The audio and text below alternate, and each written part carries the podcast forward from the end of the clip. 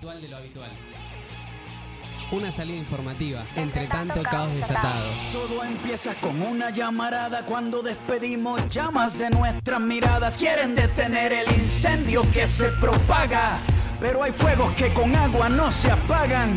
Y se acerca la línea policíaca, los músculos se tensan y aumenta la frecuencia cardíaca, suben los niveles de testosterona y empieza ese momento en el que se enfrentan las personas cuando somos amigos del coraje, cuando gritar se convierte en nuestro único lenguaje. A mí me ordena la razón, a ti te ordena un coronel, si nuestra lucha es de cartón, la de ustedes es de papel y no nos paran, porque un mensaje contundente convierte a cualquier teniente en un tiburón sin dientes. El Estado nos teme porque al mismo tiempo somos 132 y 15 M si la prensa no habla. Nosotros damos los detalles, pintando las paredes con aerosol en las calles. Levanto mi pancarta y la difundo con solo una persona que la lea ya empieza a cambiar el mundo. Muy, pero muy, pero muy buenas tardes a todos, a todas y a todos. Estamos nuevamente una vez más aquí después de haberles abandonado la semana pasada al frente de Ritual del Habitual. Quiero arrancar, como todos los miércoles, presentando a quienes me hacen el aguante el día de hoy, al señor Tata Cordon. Hola Tata, ¿cómo estás? Bien, bien. Ya es un habitual estar acá en, en este programa. Así es, así es. Todos los, todos los miércoles acá, 16 horas. Ya tenés la silla alquilada. Claro. Tal cual. También nos acompaña Virginia. Hola Virginia. ¿Cómo andás? Eh, bien, también estoy rentando la silla. Pasa que yo la rento por hora, no por semana, pero la consigo. El Tata ya tiene alquiler de, por tres años con la nueva ley. Tiene contrato, tiene Claro, contrato. en actualizan, negro. le actualizan con el índice, viste, que publican. Claro, por el Indexa. Que No, le pero gana fuera la de inflación. joda. Le ganó la inflación este año la renovación del alquiler. A mí, me, a mí este mes, Ah, claro. este mes me aumentaron el alquiler justo con el índice y es 70 y pico por ciento. era el- 73%. Por ahí andaba, no me acordaba exactamente, pero por ahí andaba. La verdad que... Menos mal que está la ley. Sí, sí. Si no aumentarían lo que quisieran. Peor que el supermercadista se convierte Lo que en dueño pasa de la que propiedad. igual es un montón.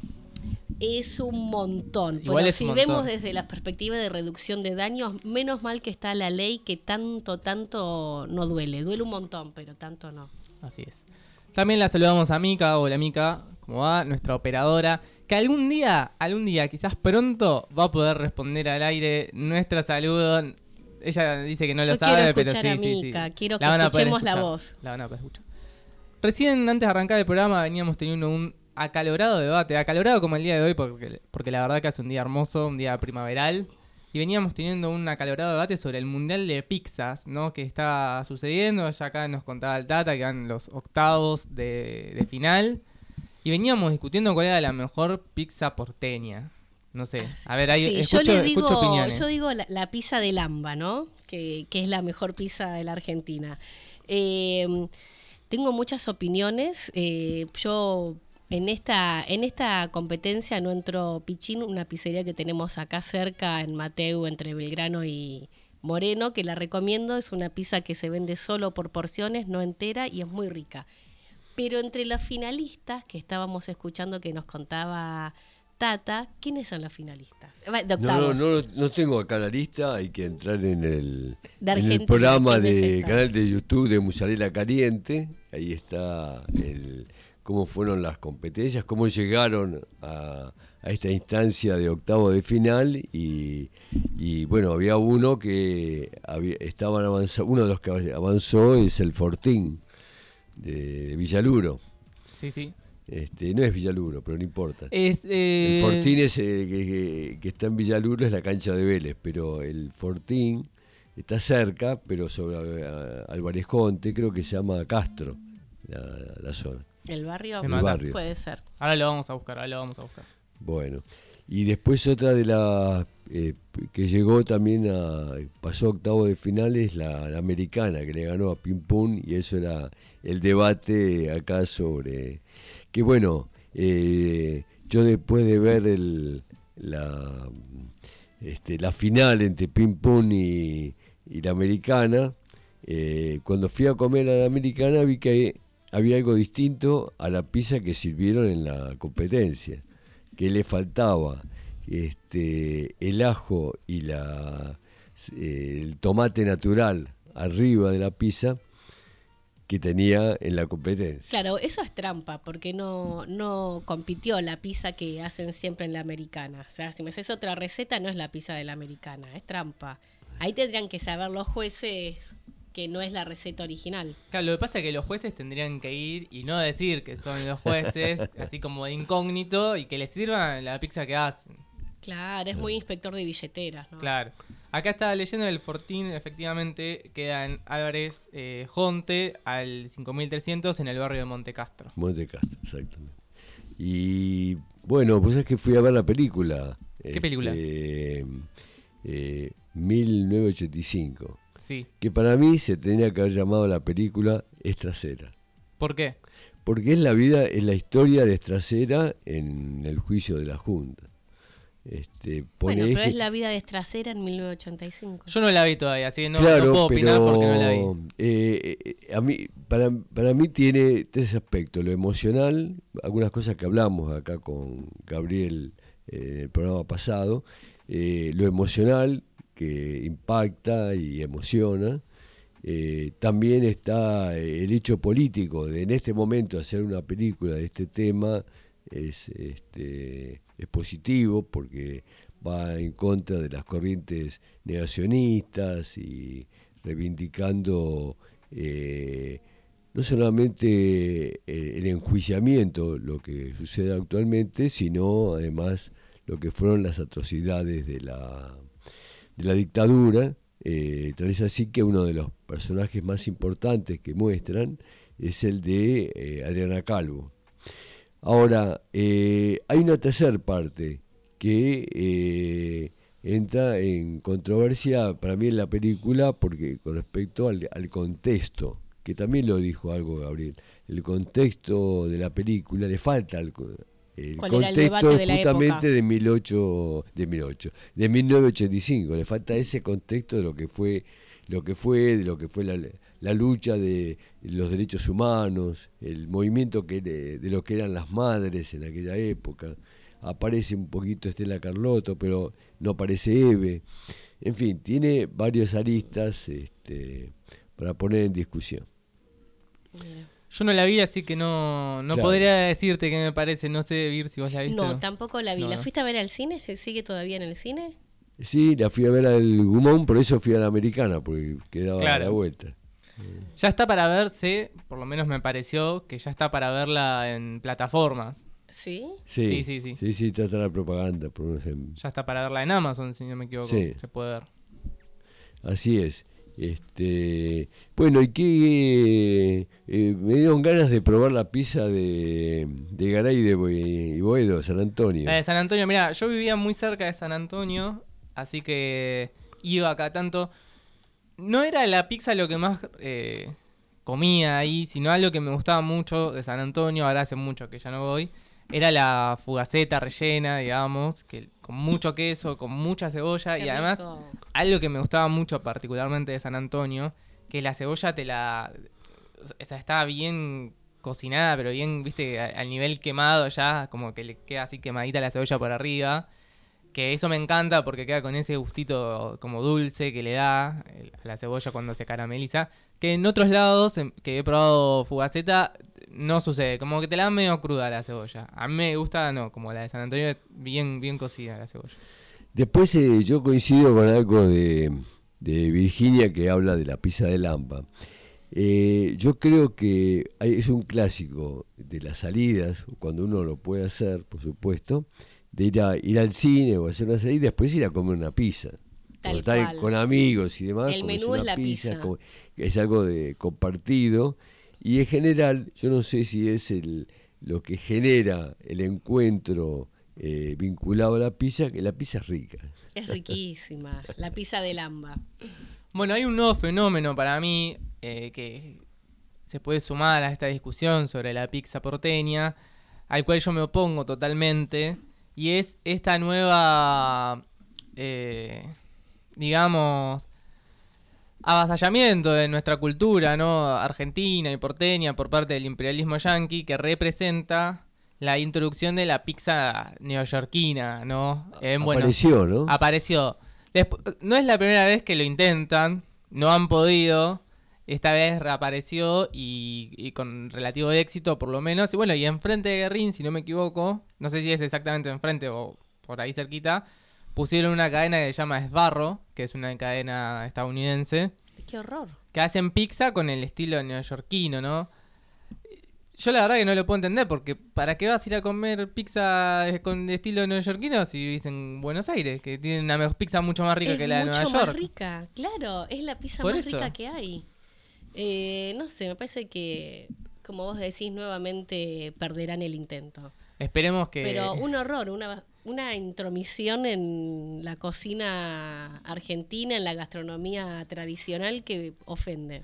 No, ofende además- quienes van ahí. Tal eso. cual, además es eh, como el punto de reunión de todo el tilingaje que, que quiere Claro. justamente hacer pasar como, como que eso es lo de moda. Hay un intento de penetración cultural Tal cual. eh, permanente, no solamente, y se da también la gastronomía, no solamente acá, en toda América. Para mí fue una desilusión en un lugar clásico de Montevideo, que yo iba a comer chivitos toda mi vida, y un día se convirtió en McDonald's. No, qué falta de respeto. Ahora, ¿por qué eligen esos lugares tan importantes y simbólicos, no? Para poner sus locales. Sí, era- este era un lugar eh, importante y, y clásico de Montevideo, que era en la avenida 18 de Julio y Ejido.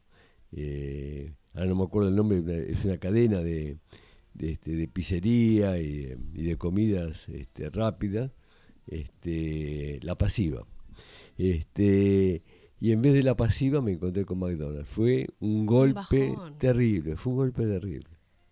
Horrible. Pero es bueno. como una murga cantada en otro idioma. Claro, una- un musical de una murga. Como que Claro. te agarren una murga y te hagan un musical, viste, de Broadway, pero de la murga. Horrible. Ojo, ¿eh? No avivemos que en cualquier momento van a empezar a intentar. Ya lo hicieron con Evita.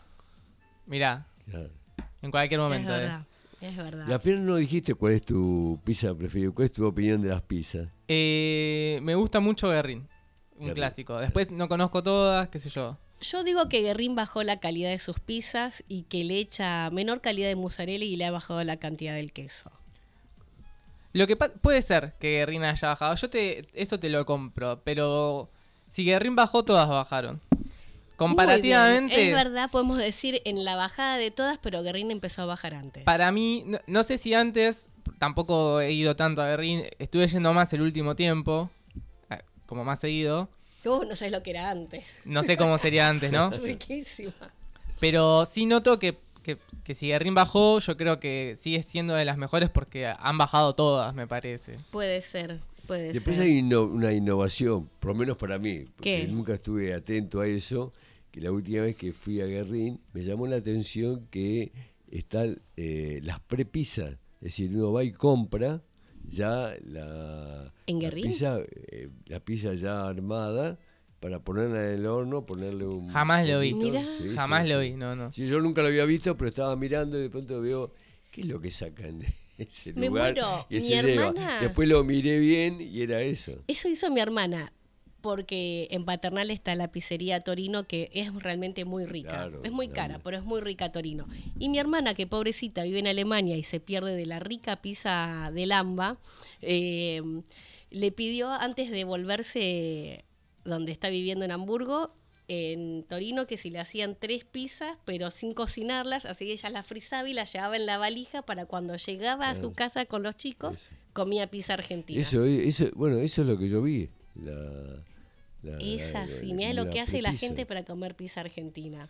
Y bueno, Guerrín ya tiene su. Vos podés comprar ahí y, com- y La comerte prepizza. una pizza de, de Guerrín en tu casa.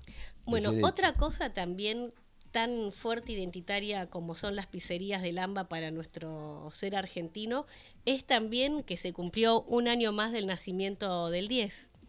62 años. Así es, así es. Y han habido murales en todo el mundo, por más que sus mujeres en vida reclamen sus bienes económicos, todavía no entienden que Diego es de todos, no les pertenece y que la moneda de ellas no es eh, la felicidad de todos.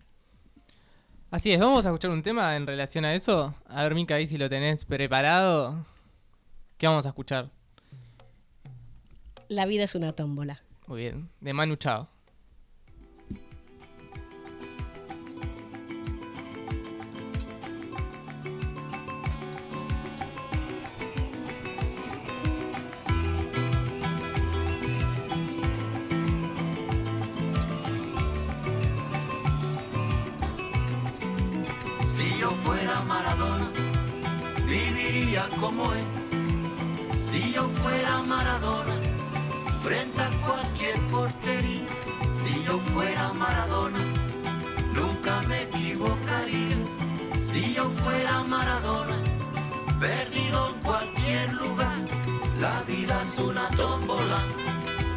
Noche y de día. La vida es una tómbola, y arriba y arriba. La vida es una tómbola, de noche y de día. La vida es una tómbola, y arriba y arriba. Si yo fuera Maradona,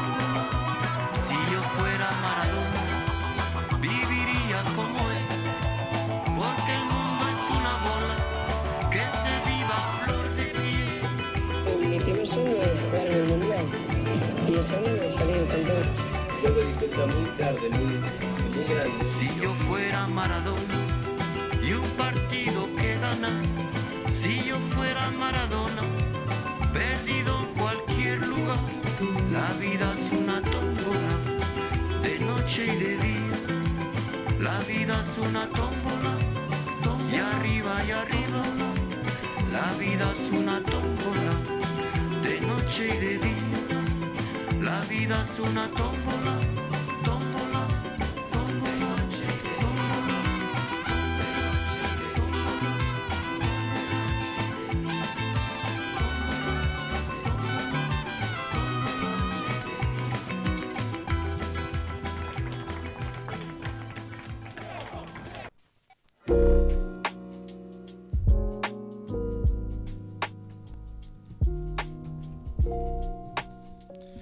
Bien, recién escuchábamos La vida tómbola de Manu Chao para introducir un poco, como ya había dicho Virginia, el tema de- del Diego, ¿no? Que se cumplió un nuevo un nuevo cumpleaños, ¿no? De, de él. No sé, ¿cuántos, ¿cuántos hubiera cumplido ya? 62. 62. Es la misma que mi vieja tiene. Uy, tendría, ¿no? Eh, en relación a eso, bueno, vos también decías esto de que se inauguró el mundial, el, oh, el mural más grande del mundo de- del Diego.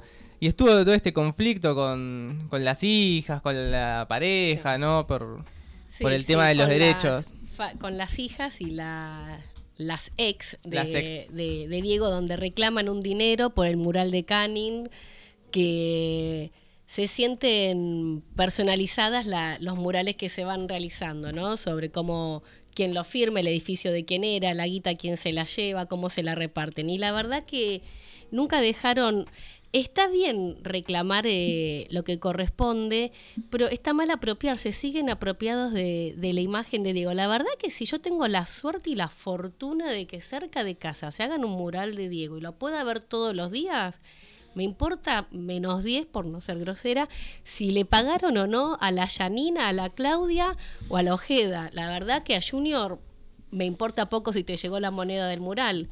Y no creo que en el resto del mundo y el resto de todos los edificios tengan ese reclamo.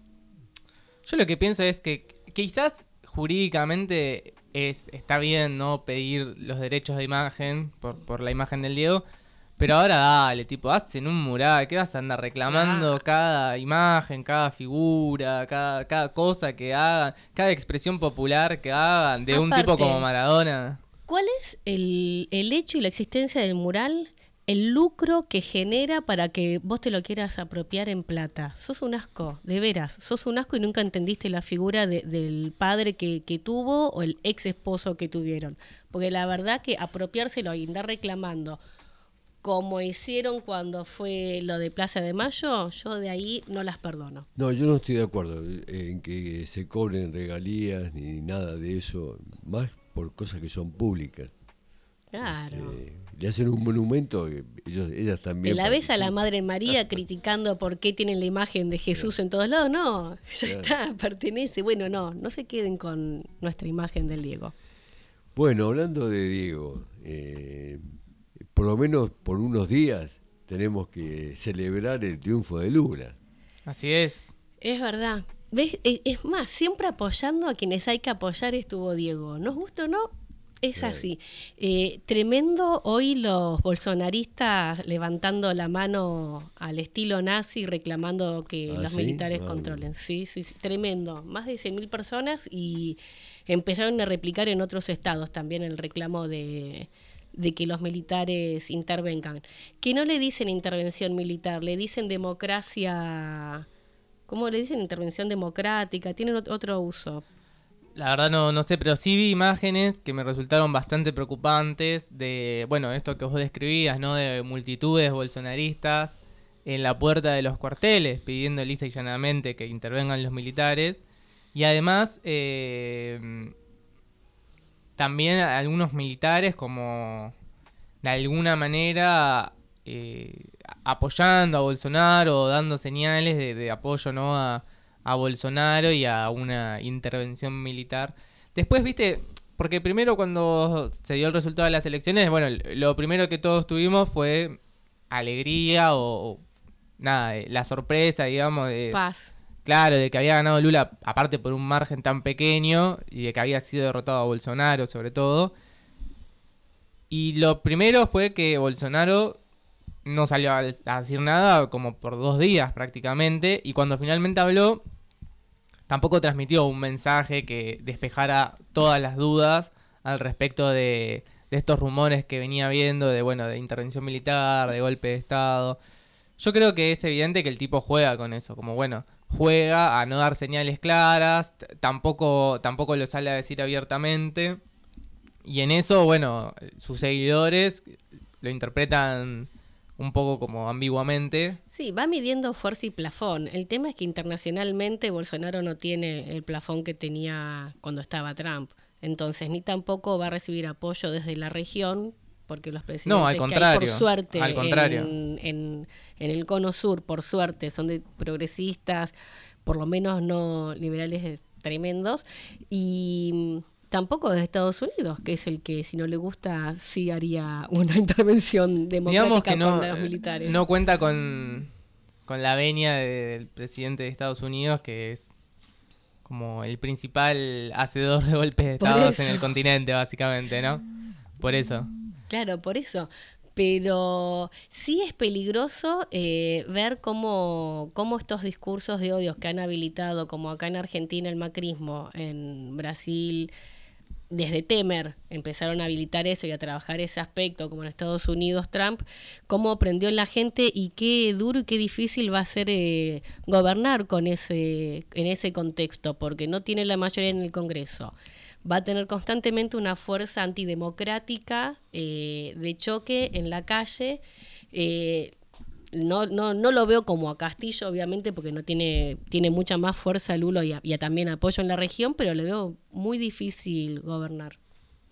Sí, sin lugar a dudas va a ser difícil. Sí, Tata. Sí, no, eh, va a ser difícil, pero el tema son, como lo, le, le ha sido difícil a Alberto Fernández, el tema que iniciativas eh, partan del gobierno y, y se apoye en las grandes masas eh, postergadas de, de Brasil que están necesitando que alguien les tire una soga porque este, la, situación de los más pobres, de los, de los trabajadores y demás está complicada.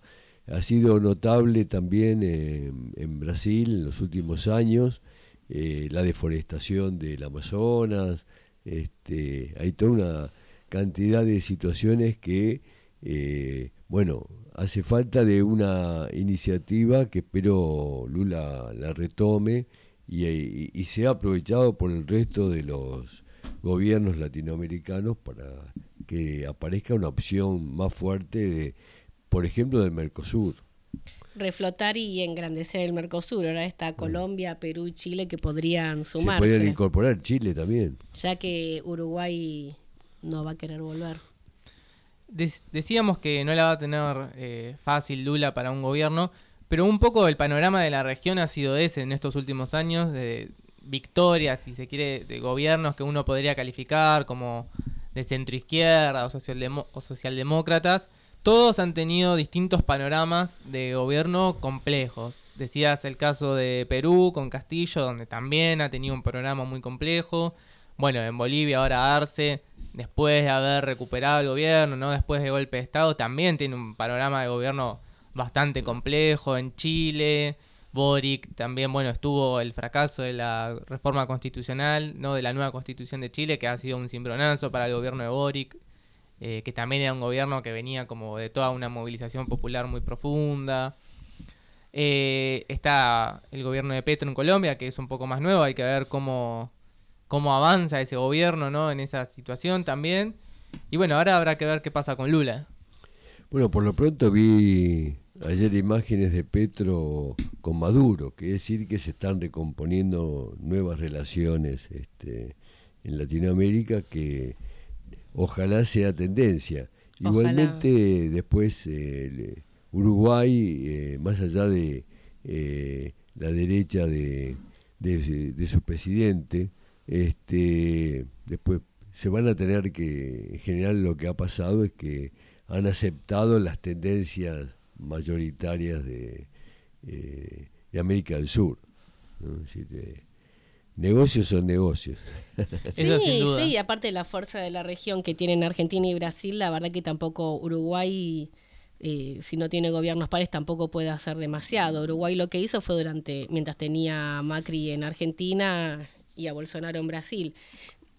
Pero eh, también la duda es eh, esos gobiernos que han ganado, como decíamos, centroizquierda, progresistas, etcétera, ¿en quién se apoyan?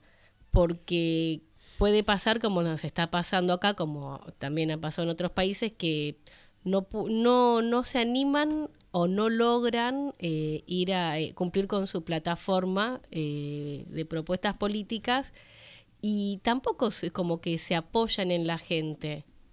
Bueno, yo dejo un tema pendiente para el próximo programa, o los próximos, eh, que tiene que ver con el, el balance y el futuro del socialismo del siglo XXI.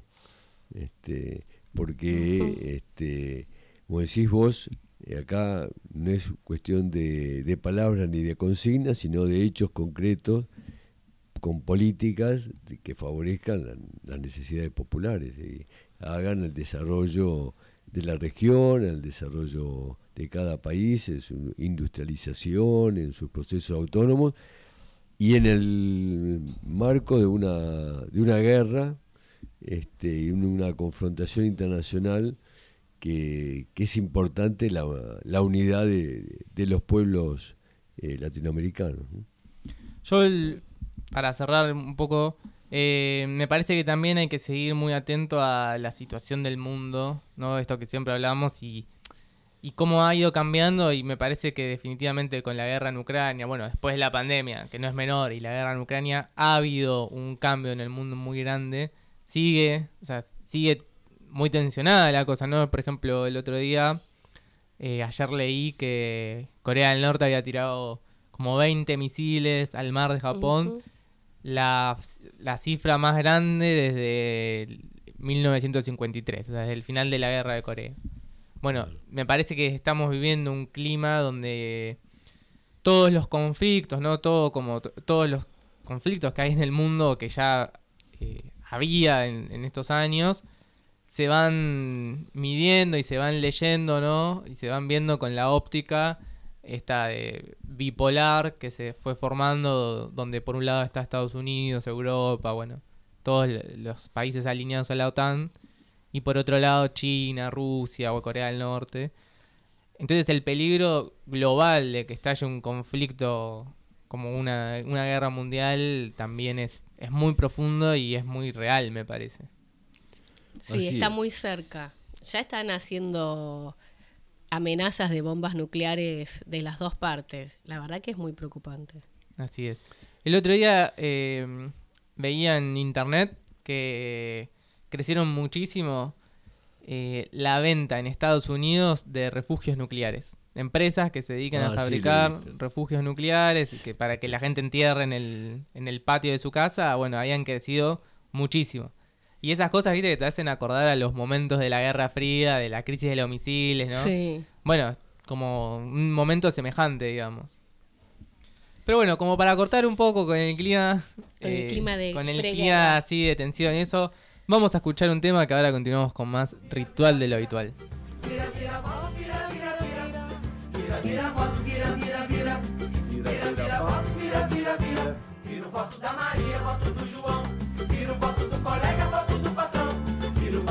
Cada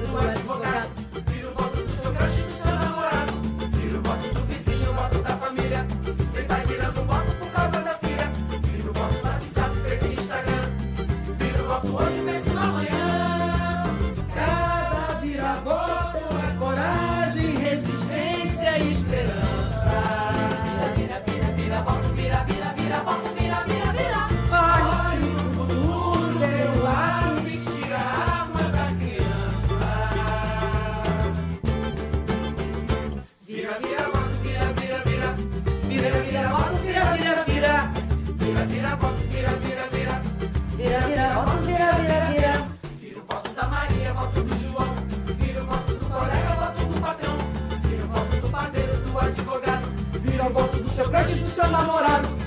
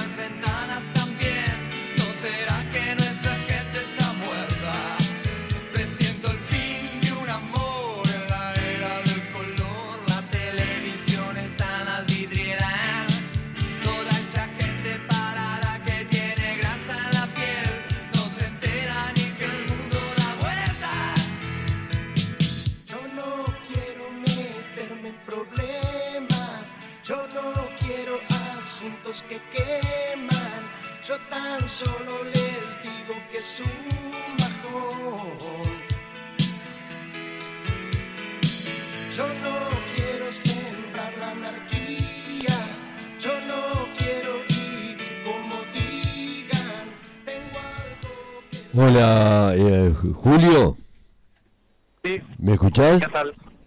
Ah, bueno, estamos con Julio Díaz, eh, médico residente del Hospital Fernández. Acá Virginia y el Tata Cordon te saludan. ¿Qué tal? Buenas tardes, ¿cómo andan? Bien, bueno, eh, estamos en un periodo de gran movilización de los médicos residentes. Eh, contanos cómo, cuál es el- la, la situación actual, qué, qué es lo que están reclamando.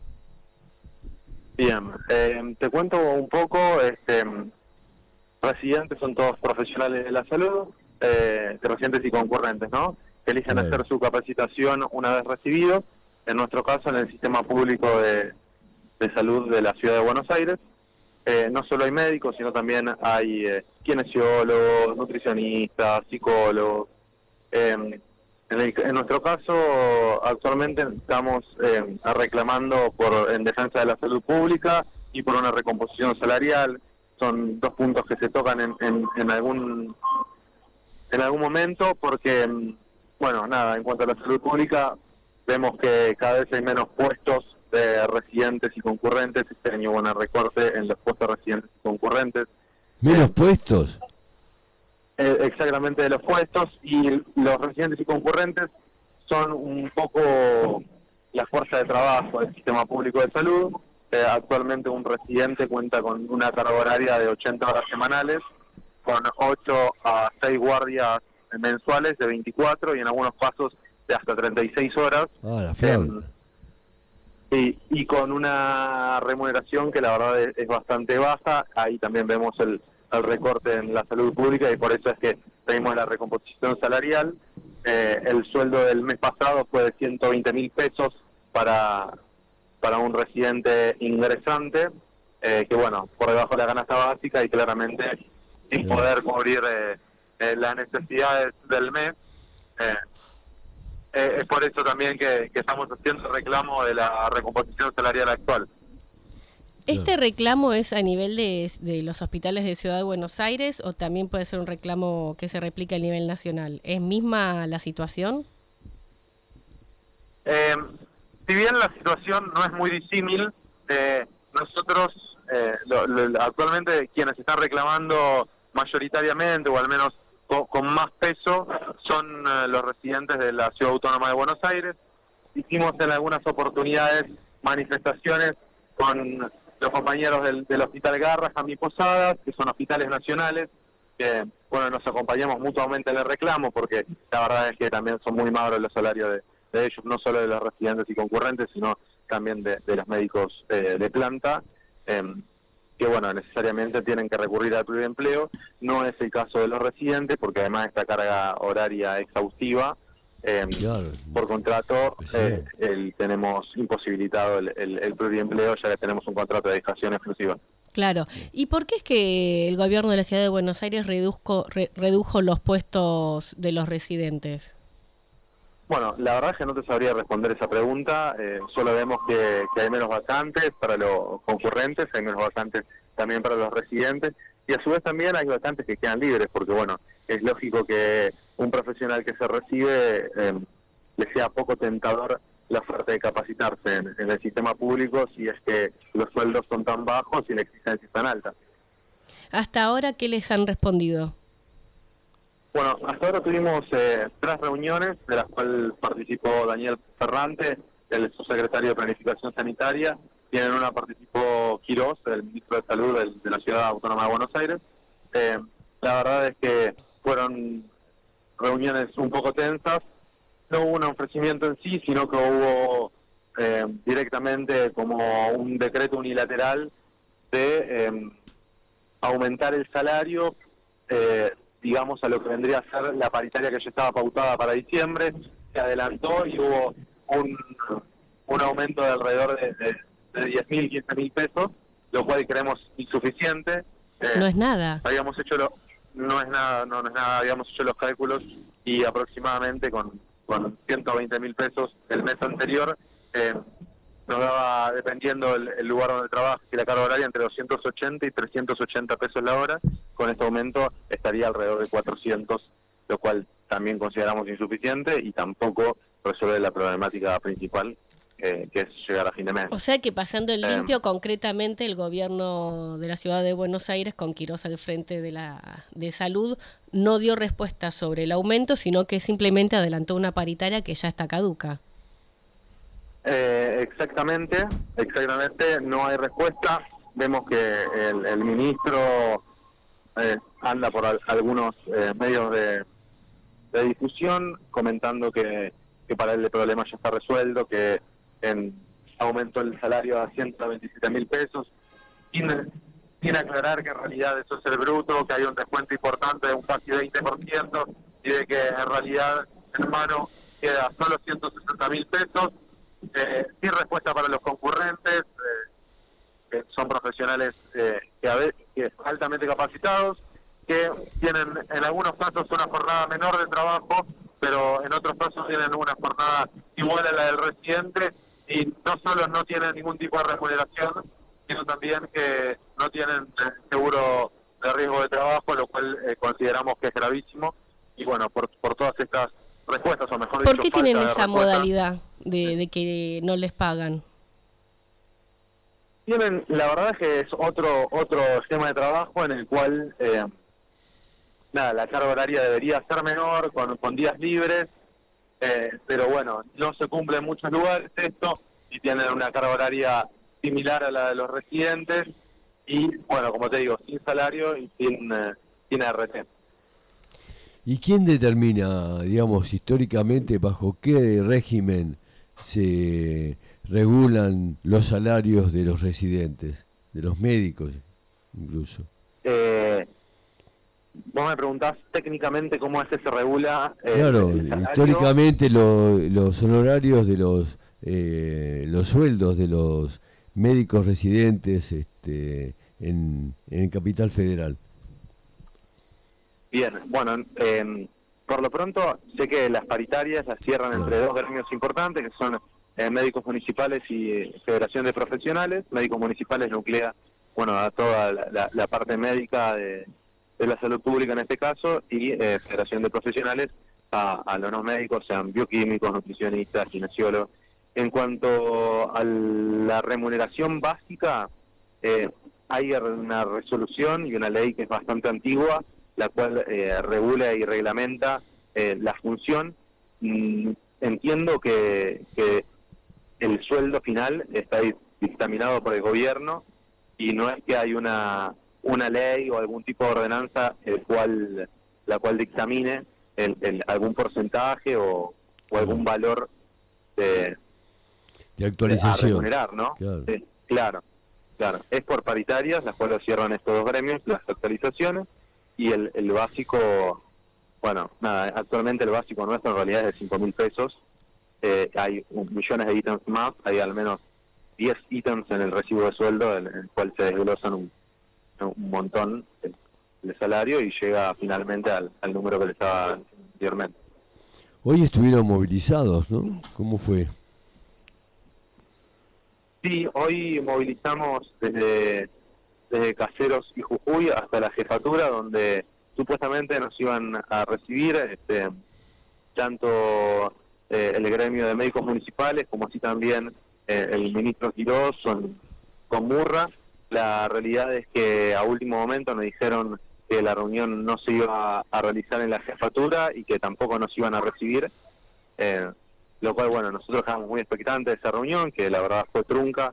Eh, dicen, eh, el gobierno dice que está dispuesto a, sentarse a dialogar. La realidad es que eh, esta semana no hemos tenido ningún tipo de diálogo con el gobierno, pese a insistir en varias oportunidades y mediante medios formales eh, establecer una, una mesa de diálogo. ¿Y cómo continúa la lucha? Bien, eh, nosotros las decisiones que tomamos las, tomamos todas eh, en asamblea eh, y bueno, la asamblea votó eh, continuar con paro indeterminado hasta la resolución del conflicto. Mañana vamos a estar nuevamente movilizando, en este caso eh, a las 10 horas desde 9 de julio y Corrientes, desde el obelisco hasta Bolívar 1, que es en Rivadavia y Diagonal Norte, eh, donde nuevamente vamos a hacer una asamblea a ver cómo continuamos, pero la idea es continuar eh, con paro indeterminado hasta la resolución del conflicto. ¿Cuántos son los hospitales que adhieren a la medida? Hay 33 hospitales de, de ciudad eh, y ahora nada, tenemos eh, una adherencia de casi todos los hospitales em, con en diferentes modalidades de paro, algunos compañeros están parando con guardia, otros sin guardia, pero pero el descontento es eh, de todos y estamos eh, todos adheriendo y la representatividad total en la asamblea. Sí, además eh, hay que tener en cuenta el marco de situación que estamos viviendo, de, además de la cuestión económica, de superinflación, que venimos de una historia de pandemia y de entrega de trabajo de todos ustedes que ha sido notable y aplaudido este, por todo el- los porteños, por toda la entrega que han hecho y que eh, lo mismo que pasa con, con los enfermeros, eh, estábamos esperando que eh, hubiera un reconocimiento, además de moral, un reconocimiento económico ah, en los salarios de, de todos ustedes y por lo que nos contás es todo al revés. Sí, la realidad es que nosotros lo que estamos viendo es que hay un ajuste brutal en la salud pública, eh, eh, en, en todos los aspectos, incluso en el recurso humano, eh, que son los profesionales de la salud. Y bueno, nada, justamente queremos este, ponerle un fin a, a este recorte, no solo por, por los profesionales de la salud en sí, sino también por todos los usuarios de, de la salud pública, que encima cada vez son más. ¿En cuánto viene reduciéndose el presupuesto en salud en los últimos años? Bien, la verdad es que los números eh, ahora no los tengo en mente, no te podría decir exactamente cuánto fue. Sí, con, con la inflación y con la pérdida de, de- de poder eh, monetario, eh, sé que vienen eh, reduciéndose eh, ampliamente el, el presupuesto, pero no, no te podría decir un número actual porque la verdad es que no los tengo en mente. Pero seguramente, la verdad que es tremenda la situación porque, claro, viene, no tenemos el número, pero sí sabemos que vienen con reducción del presupuesto ya hace varios años Ciudad de Buenos Aires en salud como en educación. Y como decís vos, en este contexto inflacionario hace estragos. ¿En qué te especializaste en las residencias? Eh, estoy haciendo la especialidad de clínica médica en el Hospital Fernández. ¿Hace cuánto que estás?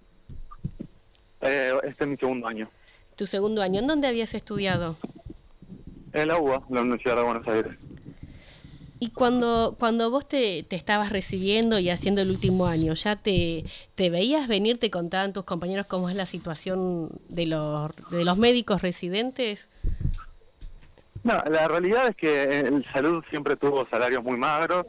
Eh, sabíamos eh, todos los que rendimos para, para entrar al sistema público de salud eh, y hacer la residencia, que no íbamos eh, a llenarnos de plata con una residencia, que, que era un sacrificio por la carga horaria, pero la realidad es que eh, nunca, nunca la situación estuvo tan crítica como la actual, en la cual un profesional no puede llegar a fin de mes. Discúlpame, Eh, una pregunta. verdad- Eh, repetime lo de la carga horaria. ¿Cuál es la carga horaria de trabajo que, que tienen ustedes? La carga horaria es aproximadamente 80 horas por semana. 80 Tenemos eh, guardias de 24 horas, en algunos casos de 36, porque no hay descanso posguardia. Con eh, serían entre 6 y 8 guardias aproximadamente. Hay eh, algunos compañeros, eh, sobre todo de las especialidades quirúrgicas como traumatología y, y cirugía general, que incluso hacen hasta 10 guardias dependiendo del hospital. Claro, una locura. Una entrega completa y total, ¿no? Bueno, eh, Claro, para, más para una persona que estudia una carrera que son 10 años de, estudios eh, y la necesidad que tenemos de más médicos en los hospitales y en la salud pública principalmente, que parece intencional eh, todo lo que está pasando con el gobierno de la ciudad de Buenos Aires, de que es eh, un traspaso a la salud privada, porque como está contando Julio, eh, hacer una residencia en el hospital público es más eh, agotadora y menos reconocida en lo económico. Sí, Julio, sí, los- por realidad es que- ejemplo, cuando es- eh, ¿qué diferencia hay entre un hospital privado y un hospital público en las residencias? ¿Tenés mejor eh, o más acomodada la carga horaria, mejor el, el salario? ¿Cómo, ¿Cómo es la diferencia? Bueno, hay mucha disimilitud entre los hospitales este, privados en general. Hay algunos hospitales que tienen la misma carga horaria, ah, hay algunos hospitales que tienen una carga horaria menor o mejor distribuida. Eh, la verdad es que no, no es que eh, entre todos los hospitales privados tienen un, una carga horaria y un régimen similar, sino que bastante disímil. Lo que sí, este, el, el hospital privado tiene muchas eh, facilidades que el público no, eh, sean como estudios complementarios, hay gente de administrativo que hace el trabajo administrativo, hay camilleros que hacen el trabajo de camilleros. En este caso, en el caso del hospital público, eh, el- eh, ese trabajo muchas veces lo absorbe el residente. Eh, justamente por falta de personal, porque el recorte no solo es en, en- en el, en el personal profesional, sino también en, en administrativos, Así en es. camilleros, etcétera. Este, y bueno, también es un poco lo que queremos eh, exponer y decir que, que el- es necesario cambiar esta situación y, y tiene que tener tiene que estar la voluntad política como para apostar a la, a la salud pública. Bueno, Julio, eh, te agradecemos acá este, tus comentarios y que nos hayas explicado la situación de, los médicos residentes. Este, le deseamos que bueno haya una solución favorable y desde ya eh, el apoyo acá de la radio, eh, de Radio Viral, para todas las veces que necesiten eh, comunicar o hacer llegar este, la voz de, de ustedes, de los médicos residentes, que ha sido tan, bueno, tan vapuleado, ¿no? Lo que la verdad que es lamentable que eh, el desprecio concreto del gobierno de la ciudad para, para con ustedes. Así que nuestra más amplia y, au- eh, solidaridad con, con los médicos residentes. Bueno, bueno, muchas gracias, agradezco el espacio y por último invitar a, a- a todos los que quieran participar. Eh, mañana vamos a estar movilizando, como te contaba, desde 9 de julio y Corrientes eh, a Diagonal Norte y, y Rivadavia a las 10 horas. En el caso de que no puedan participar, hoy también, eh, y un poco rememorando eh, el contexto de pandemia, vamos a hacer eh, un aplausazo. Invitamos a, a todos los vecinos a, a realizar un aplausazo desde, desde el balcón, desde la terraza, donde sea, eh, a las 20 horas. A las 20 horas estaremos hoy con el aplauso y vamos a estar Claro. acompañándolos mañana a partir de las 10 de la mañana en la movilización. Bueno, Bueno, les agradezco mucho por el espacio. gracias Julio. Bueno, este, este ha sido una entrevista a Julio Díaz, médico residente del Hospital Fernández, eh, que están llevando una, una lucha por reclamos salariales y condiciones de trabajo. Sí, es histórico la carga horaria que tienen los médicos residentes eh, en los hospitales, porque siempre fue un reclamo y una queja. ¿Cómo- ¿Qué calidad de atención puede tener una persona que hace 36 horas que no duerme? ¿No? ¿Por qué esa, ese abuso horario con los médicos en la salud? No entiendo. Sí, sí, es un desprecio a, a la salud. Además, de- de, del, además de de, del salario vergonzoso, vergonzoso que está teniendo un profesional que dedicó 10 años a la carrera, ¿no? Y que, que trata a seres humanos, no es que está haciendo algo menor. Pero yo creo que es, eh, una vez más, el- la intención del gobierno del PRO de financiar y bajar la calidad y la, la, la cantidad de empleados en la salud pública como también en la educación, porque también hay menos médicos, no solamente hay menos residentes, sino menos médicos, que lo mismo pasa en la educación, que hay un montón de puestos vacantes en la docencia y nombramientos que no, que no hacen porque hay menos docentes que, que antes. Bueno, eh, pasamos a- al siguiente tema musical y, eh, y vamos cerrando después el programa.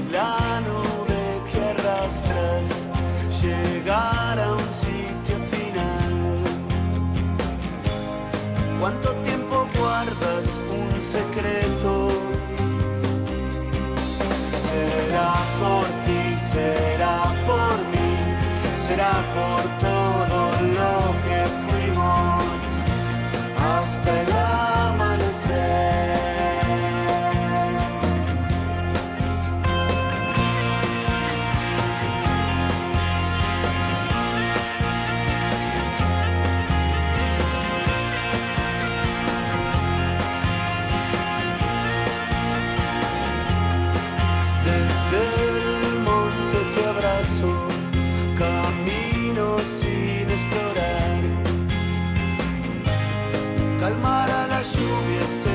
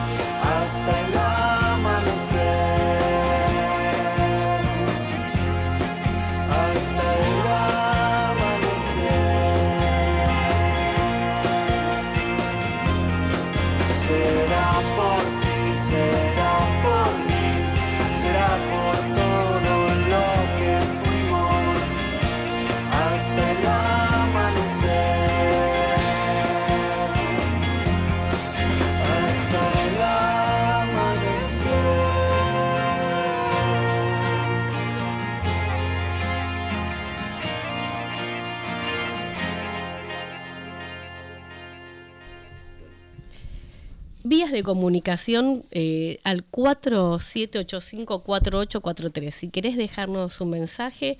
Y también en Instagram nos podés encontrar en Ritual de lo Habitual OK. eh, también podés eh, dejarnos mensajes que Mica te va a leer y nos va a decir qué es lo que nos dicen. Este fin de semana viene la Marcha del Orgullo. La marcha del orgullo. Bien, eh, ¿vas a participar? ¿Cómo vas a ir? Y vamos a ver, es probable que participe, pero tengo que ver qué, qué pasa el sábado. ¿Qué pasa? ¿Qué pasará el ¿Qué pasa el sábado? ¿Qué pasa el sábado? El sábado y muchas cosas. Epa, qué misterioso. Por acá, por ejemplo, vamos a estar haciendo un curso de robótica, de programación, muy, muy ocupados. Pero bueno, no, bueno, yo estaba comentando aparte de mi familia que iba a participar de la marcha y la parte más juvenil estaba preparándose para la marcha y les preguntaba yo, bueno, además de, de la ropa y la expresión externa, eh, ¿qué consignas van a llevar? Y ahí se quedaron pensando y eh, eh, maquinando qué consignas llevar para la marcha del orgullo, que es importante y espero Claro. que sea grande como todos los años. Hubo algo que nos olvidamos de comentar en las efemérides, que hoy es el Día de los Muertos. Hoy es el Día de los Muertos. Eh, que es una, fecha eh, que yo quise investigar, pero no pude avanzar mucho más. Pero el Día de los Muertos, eh, durante muchos años, hasta la dictadura, era feriado. Era feriado. Era feriado. Y de- dejamos para próximos programas, yo que me quería conectar a alguien de la colectividad boliviana, porque en algunos lugares se siguen haciendo eh, rituales, encuentros en los cementerios, eh, porque históricamente eh, acá en la ciudad de Buenos Aires la gente iba a los cementerios a recordar a sus seres queridos que ya no estaban más, a sus muertos queridos. Pero la colectividad boliviana, más que nada de la 1114 creo, iba al cementerio del Bajo Flores y hacía un, ritual porque eh, es una conmemoración de muchos pueblos americanos que hacen en el Día de los Muertos algo, algo distinto y algo especial. Y acá en, en la capital federal lo hacen en el cementerio de Flores. Así que eso eh, lo recordamos y, y en próximos eventos que tengamos con, con gente de la comunidad boliviana le preguntaremos. Recogemos la experiencia, Claro, del, es algo que tendríamos que retomar, ¿no? claro. Aplazar una semana el festejo de disfraces de muertos para festejarlo en nuestro Día de los Muertos. Bueno.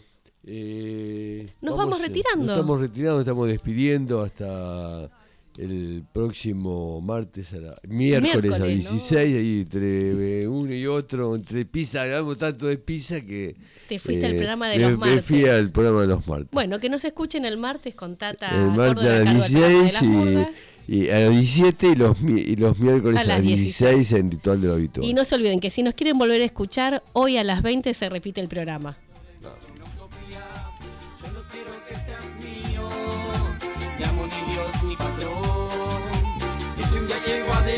Desearlo, haceme paro, piquete y movilización. Solo quiero un amor planeo